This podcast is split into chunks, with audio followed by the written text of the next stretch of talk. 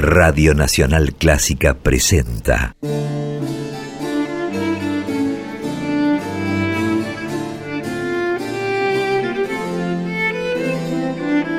Clásica en La.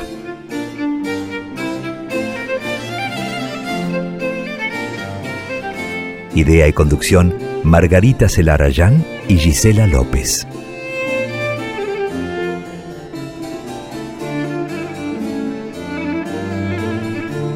Hola, ¿cómo están? Comenzamos Clásica en la, como cada jueves, a partir de las 18. Emprendemos este recorrido, este programa que dedicamos a las actividades, creaciones, trayectorias de compositoras y de directoras de todos los tiempos. Somos dos las responsables de este espacio. Yo soy Margarita Celarayán y mi compañera, mi socia coequiper es Gisela López. ¿Cómo estás, Gisela? Hola, Margarita. Muy bienvenidas y muy bienvenidos a estas dos horas de programa radial aquí en Nacional Clásica, desde Buenos Aires a todo el mundo. Ojalá que estés, que estén teniendo una buena jornada. Y esta emisión de Clásica en la les brinda esa oportunidad de relajarse, de distenderse y también lo que decimos, ofrecerse un tiempo de música y solaz que se convierta en una nueva rutina para aquellas y aquellos que por primera vez nos escuchan jueves a las 18 horas y por dos horas o cuando quieras y puedas a través de las plataformas de Spotify o iTunes, estas plataformas donde Nacional Clásica de Buenos Aires está presente. Buscanos, acordate, como podcast clásica en la y voilà. Sí, así es, Gise, nos pueden escuchar en directo los jueves o por eh, Spotify, por los podcasts que acabas de mencionar. Y como hacemos habitualmente, en la primera hora nos vamos a dedicar a un recorrido histórico. A veces nos dedicamos a una compositora, a veces a varias, a través de algún hilo temático que nos permita recorrer diferentes obras. Y esa va a ser la idea. Hoy nos vamos a adentrar en un género musical y a recorrer diversas épocas a través de creaciones de varias compositoras. El género musical que elegimos es el oratorio. Definitivamente me parece interesante aprovechar, Margarita, y hacer un poco de escuela a aquellos oyentes nuevos, a aquellas personas que quizás están empezando a escuchar música clásica. ¿De qué se trata el oratorio? Mira, Gise, les cuento y te cuento que el oratorio es un género musical vocal, por lo general para solistas, coro y ensamble u orquesta con una trama, con un libreto, pero sin escenificación. Eso es la principal diferencia con respecto a la ópera, aunque es cierto que a veces algunos oratorios sí se representan escenificados, pero en esencia son sin escenificación.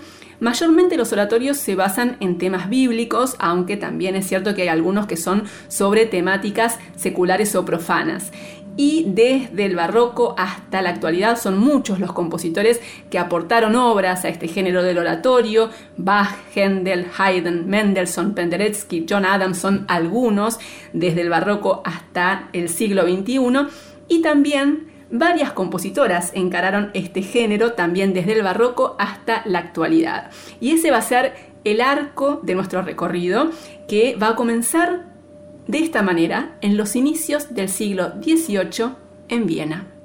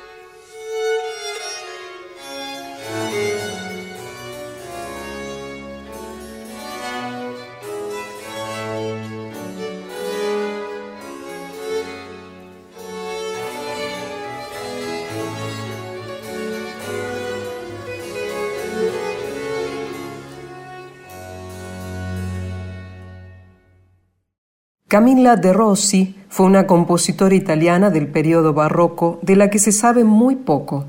No se conocen las fechas certeras de su nacimiento ni de su muerte. Tampoco se sabe en qué ciudad nació. Lo único que podemos suponer es que vivió aproximadamente entre 1670 y 1710, y lo poco que podemos afirmar es que Camilla de Rossi vivió en Viena, donde compuso varias obras para la corte durante el reinado de José I. La corte imperial de Viena era muy aficionada a la música, para las celebraciones festivas se solían presentar óperas y durante la cuaresma se interpretaban oratorios sobre temas sacros que, como las óperas, se cantaban en italiano.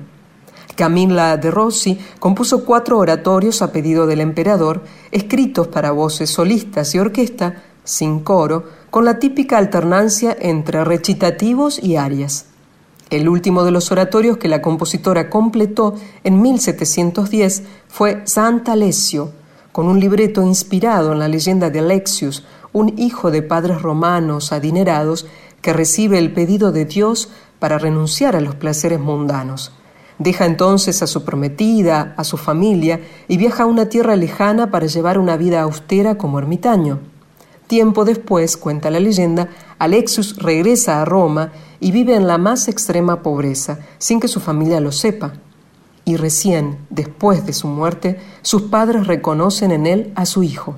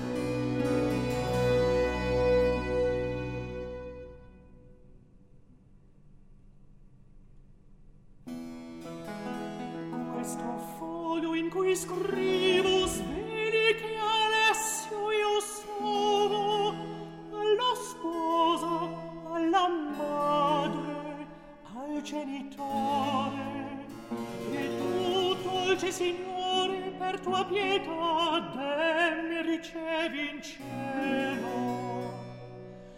Giara al corpore, ovvero, confervino d'amor caldo sospiro,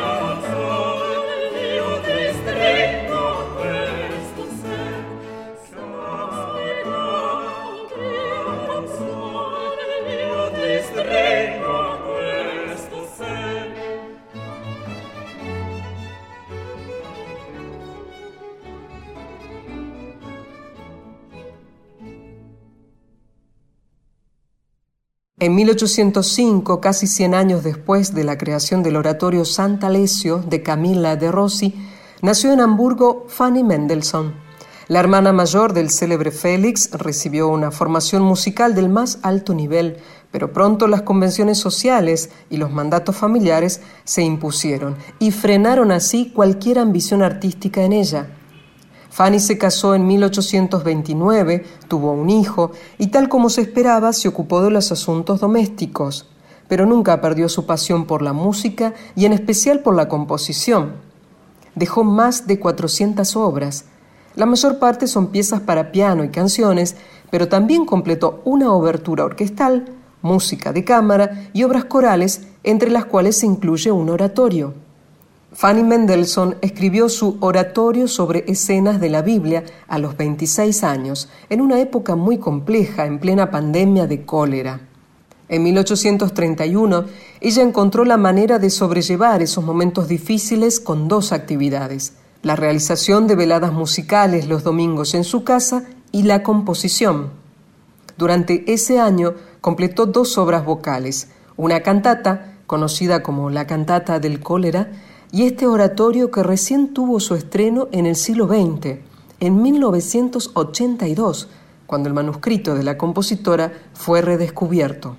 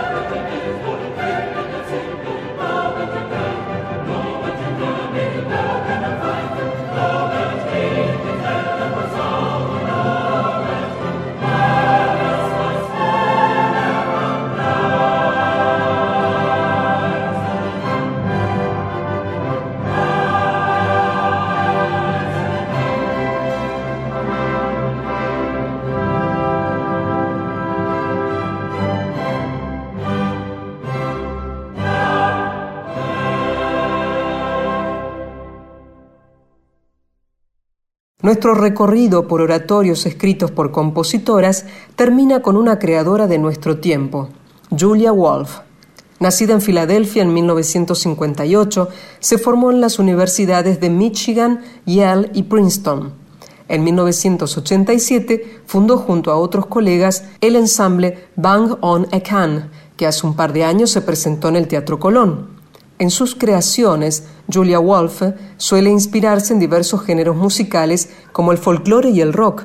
Es autora de obras orquestales para diversas formaciones de cámara y para solistas que se interpretaron en salas de Estados Unidos, Holanda, Inglaterra, Italia, Francia y también en Argentina. En 2015, Julia Wolfe ganó el Premio Pulitzer de Música por su obra Anthracite Fields, un oratorio para coro e instrumentos basado en relatos orales, entrevistas y discursos para lograr evocar la dura vida de aquellas personas que habitaron en la región de las minas de antracita en Pensilvania.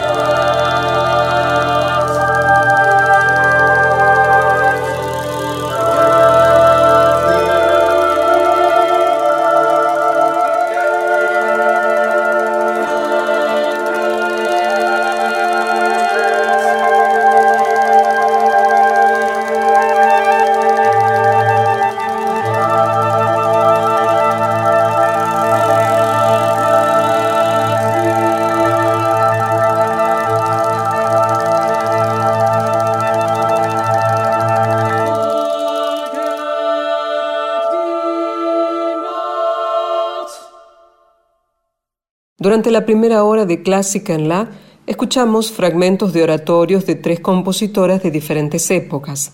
De Camila de Rossi, que vivió aproximadamente entre 1670 y 1710, Sinfonía y recitativo y aria de Sara, de El sacrificio de Abraham. Versión Susan Ryden, soprano, ensamble Weser Renaissance, dirigidos por Manfred Kortz, y final del oratorio San Alessio, versión Graham Percy, contratenor, Agnieszka Kowalczyk, soprano, Rosa Domínguez, mezzo-soprano, William Lombardi, tenor, ensamble Música Fiorita, dirigidos por Daniela Dolci. Además de Fanny Mendelssohn, que nació en 1805 y falleció en 1847, fragmentos del oratorio sobre escenas de la Biblia, Michaela Kramer, soprano, Mechtild Georg, contralto, Dominik Vortig, tenor, Andreas Haller, bajo, coro de cámara de la Universidad de Dortmund, solistas instrumentales de Dortmund, dirigidos por Willy Gundlach, y de Julia Wolfe, compositora estadounidense nacida en 1958, Flores, del oratorio Anthracite Fields, versión Bang on a Can All Stars, coro de la Iglesia de la Trinidad de Wall Street, dirigidos por Julian Washner.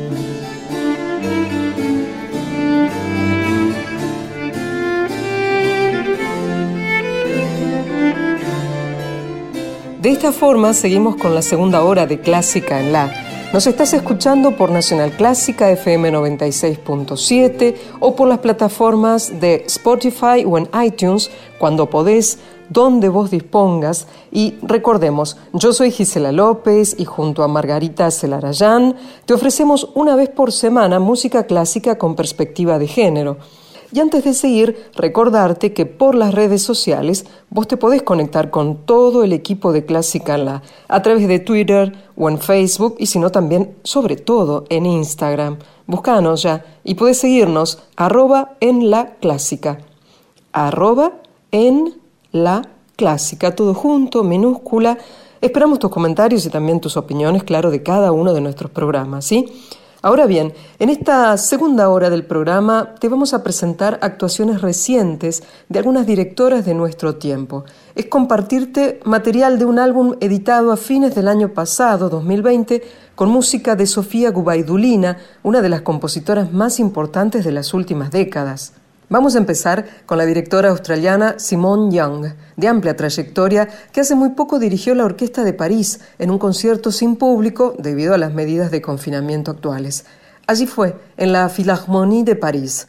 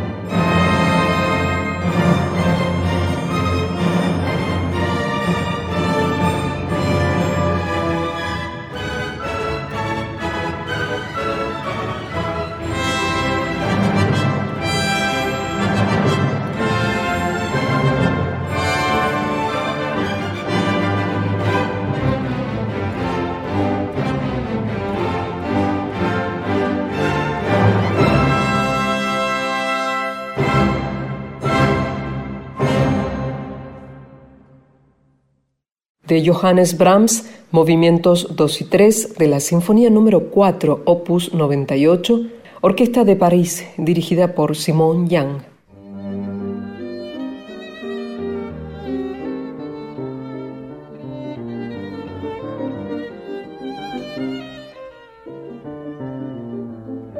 Y seguimos en Clásica en la hasta las 20 por la 96.7 y ahora nos vamos a dedicar a Sofía Gubaidulina, que es una gran figura del panorama de la música contemporánea, una de las compositoras más importantes de nuestro tiempo, nacida en 1931 en Chistopol, una localidad tártara en Rusia. En 1954 egresó del Conservatorio de Kazán, después siguió estudiando en el Conservatorio de Moscú y a partir de la década del 60 empezó a dar a conocer sus composiciones. En la década del 70 formó parte de un ensamble que se llamaba Astreya junto con otros dos compositores y con ellos experimentó utilizando instrumentos folclóricos y rituales de diferentes zonas de Rusia, del Cáucaso, de Asia Central y de Asia Oriental y esa experimentación influyó después en su producción. Otro aspecto que tiene muchísima influencia en sus creaciones es su profunda religiosidad, el misticismo, la espiritualidad que están muy presentes en varias de sus obras, y hay que decir que eso le trajo algunos problemas en la entonces Unión Soviética, donde además su música se consideraba poco accesible. Por todo eso, en 1979 el régimen soviético prohibió que se estrenaran obras de Sofía Gubaidulina. Pero eso no la detuvo, más bien todo lo contrario. Desde principios de los años 80, sus obras empezaron a tener cada vez más presencia en la escena internacional en Occidente, inicialmente gracias al gran violinista Guidon Kremer, que se ocupó en esos años de difundir muchísimo sus obras en Europa y en Estados Unidos. Finalmente, en 1992, después de la caída del régimen soviético, Sofía Gubaidulina se instaló en Occidente y vive desde entonces en las afueras de Hamburgo. Hay algo que caracteriza su producción, que es la ausencia casi total de música absoluta.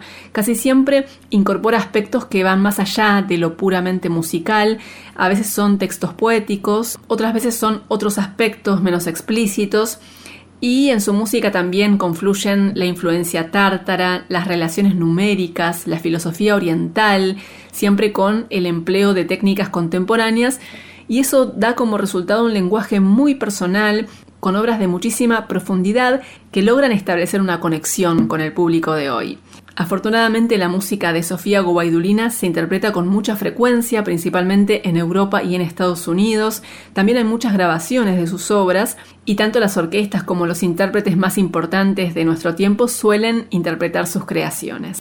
Lo que vamos a escuchar hoy de Sofía Gubaidulina es el final de Intempus Presens, que es su segundo concierto para violín y orquesta una obra que se estrenó en 2007 en el Festival de Lucerna con Anne-Sophie Mutter como solista. Y con referencia al título, en tiempo presente, Sofía Cubaidulina dijo lo siguiente: El arte siempre se sitúa entre el sueño y la realidad, entre la sabiduría y el sinsentido, entre lo estático y lo dinámico de todo lo que existe. En la vida cotidiana nunca tenemos un tiempo presente, solo tenemos una perpetua transición del pasado al futuro y solo en el sueño, en la experiencia religiosa y en el arte podemos experimentar la duración del tiempo presente. Esa idea y la perspectiva religiosa y filosófica de Sofía Gubaidulina atraviesan por completo esta obra, que tiene un par de elementos que son particularmente relevantes. Uno de ellos son los números 1 y 3, que ella asocia con la Santísima Trinidad y que aplica a través de algunos recursos musicales en algo que no resulta perceptible al oído. Y otro aspecto que está presente en la obra es el concepto Sofía, entendido como sabiduría divina, y que ella representa en el sonido del violín. Vamos a escuchar entonces el final de este concierto para violín y orquesta de Sofía Gubaidulina, In Tempus Presens. Lo escuchamos con Vadim Glusman en violín y la Orquesta Sinfónica de Lucerna, dirigida por Jonathan Knott.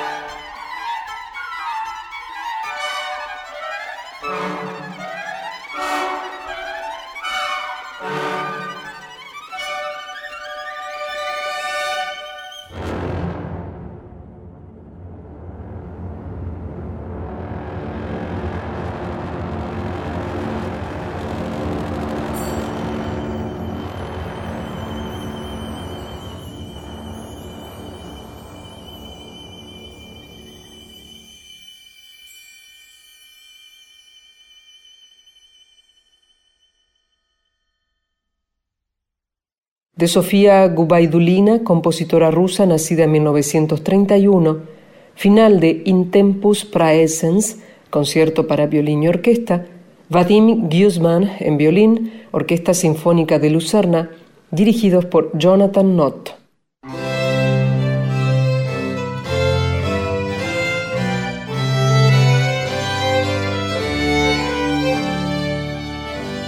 Seguimos hasta las 20 en Clásica en La por Nacional Clásica la 96.7 y vamos a dedicar el último tramo del programa a una directora de nuestro tiempo. Se llama Johanna Malwitz es alemana, nació en 1986 y es actualmente la directora musical del Teatro Estatal de Nuremberg. Tiene mucha actividad en el terreno operístico, dirigió en la Ópera de Baviera, en la Ópera de Oslo y este año dirigió una producción de Così fan tutte de Mozart en el Festival de Salzburgo.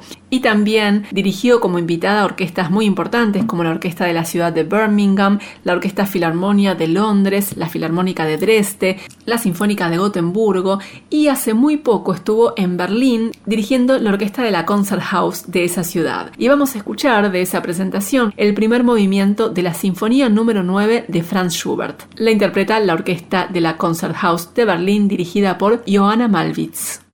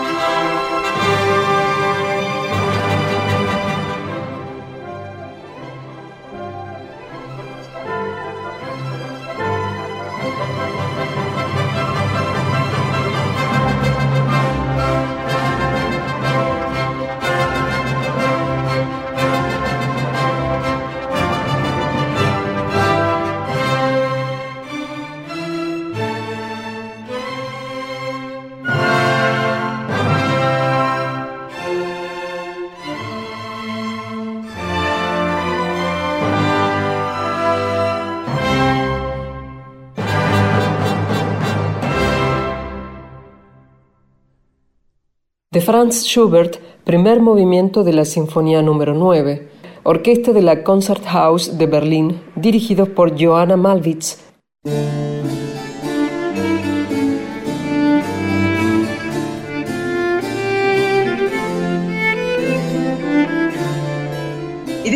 Se termina una nueva emisión de Clásica en la aquí en FM 96.7. Marga. Sí, hoy tuvimos un recorrido muy amplio y variado como solemos intentar hacer en Clásica en la. En la primera hora recorrimos fragmentos de oratorios de tres compositoras de diversas épocas y procedencias desde el barroco hasta la actualidad. También tuvimos música dirigida por dos directoras de nuestro tiempo como Johanna Malwitz y Simone Young y también pudimos compartir música de un disco editado el año pasado con obras de una de las grandes compositoras de nuestro tiempo que es Sofía Gubaidulina. Así que mucha música de compositoras, mucha música dirigida por directoras de nuestro tiempo, parte de lo que nos proponemos hacer aquí en Clásica en La, poner en relieve la actividad de compositoras y de directoras de todos los tiempos. Nos queda decirle gracias a Ignacio Guglielmi, a Diego Rosato en la edición y la compaginación de cada uno de los Clásica en La, gracias a las operadoras, a los operadores de control central de la puesta en el aire desde Radio Nacional Buenos Aires, gracias, claro, a la tarea de preproducción y a la curaduría musical de Margarita Celarayán, la co-conductora también de este programa, y gracias a cada una, a cada uno de ustedes que desde diversos puntos, yo me lo imagino así, diversos puntos del planeta, escuchan estas dos horas de música clásica con perspectiva de género. Gracias, gracias, gracias por ser oyentes de Clásica en La. El jueves a las 18 horas volvemos. Mi nombre es Gisela López, que estemos bien.